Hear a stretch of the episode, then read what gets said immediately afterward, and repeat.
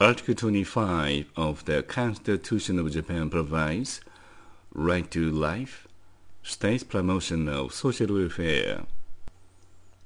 Paragraph 1 of Article 25 of the Constitution of Japan provides that all people shall have the right to maintain the minimum standards of wholesome and cultural living.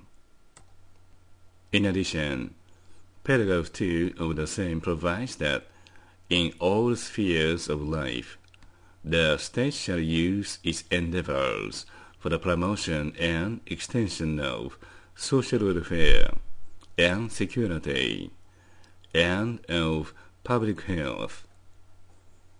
It goes without saying that you pay taxes to the government as a Japanese national. Hence, you have the right to maintain the minimum standards of wholesome and cultural living.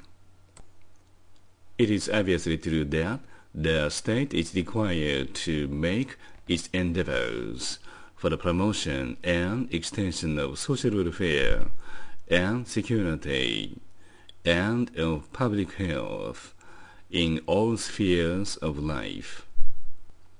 Constitutionally speaking, it is very vital for you to think of the meaning and definition of the minimum standards of wholesome and cultural living.